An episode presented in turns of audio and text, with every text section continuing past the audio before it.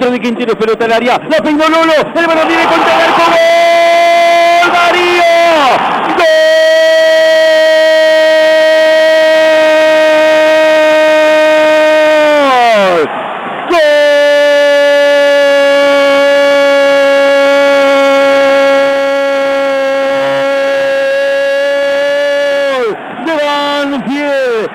46 minutos del primer tiempo.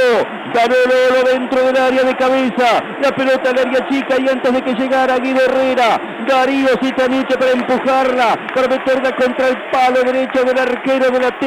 Y Banfield sobre el final del primer tiempo abre el marcador en el Lencho y el regreso al Lencho de Darío Citanich del Rey. No podía ser de otra forma que no fuera con un gol en una jugada que se generó sobre una infracción que se cometió sobre el propio Citanich a partir de ahí empieza el ataque de Banfield. Y en este tiro de esquina muy bien ejecutado por el zurdo Quintero que metió la pelota para que ganara Lolo de cabeza. El balón le llegó a Darío Citanich y a los 46 la alegría y el grito de gol vuelve al Lencho, vuelve con una de sus figuras más destacadas.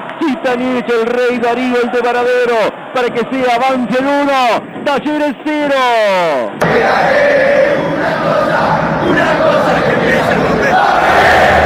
Hay tipos que elevan las posibilidades. Darío y todo lo que tiene que ver con la expulsión del rival en un momento vital para sacar la ventaja por ventaja numérica, pelota parada Dos pelotas que tocaron en el área. Lolo y Darío Citanil que la empujó casi en la línea del arco contra el arquero Herrera. Gana Banfield 1 a 0. Viste que podía jugar desde el inicio. Gol de Darío Citanich, de Darío Relator a Darío Goleador. Gol número 161 para Darío Citanich como profesional, el número 66 con la camiseta de Banfield, primero en esta Copa de la Liga no convertía desde el 3 de noviembre del 2018 en la victoria frente al Civi por 4 a 1 y no lo hacía aquí en casa desde el 7 de octubre de ese mismo año 2018, 2 a 0 frente a San Lorenzo.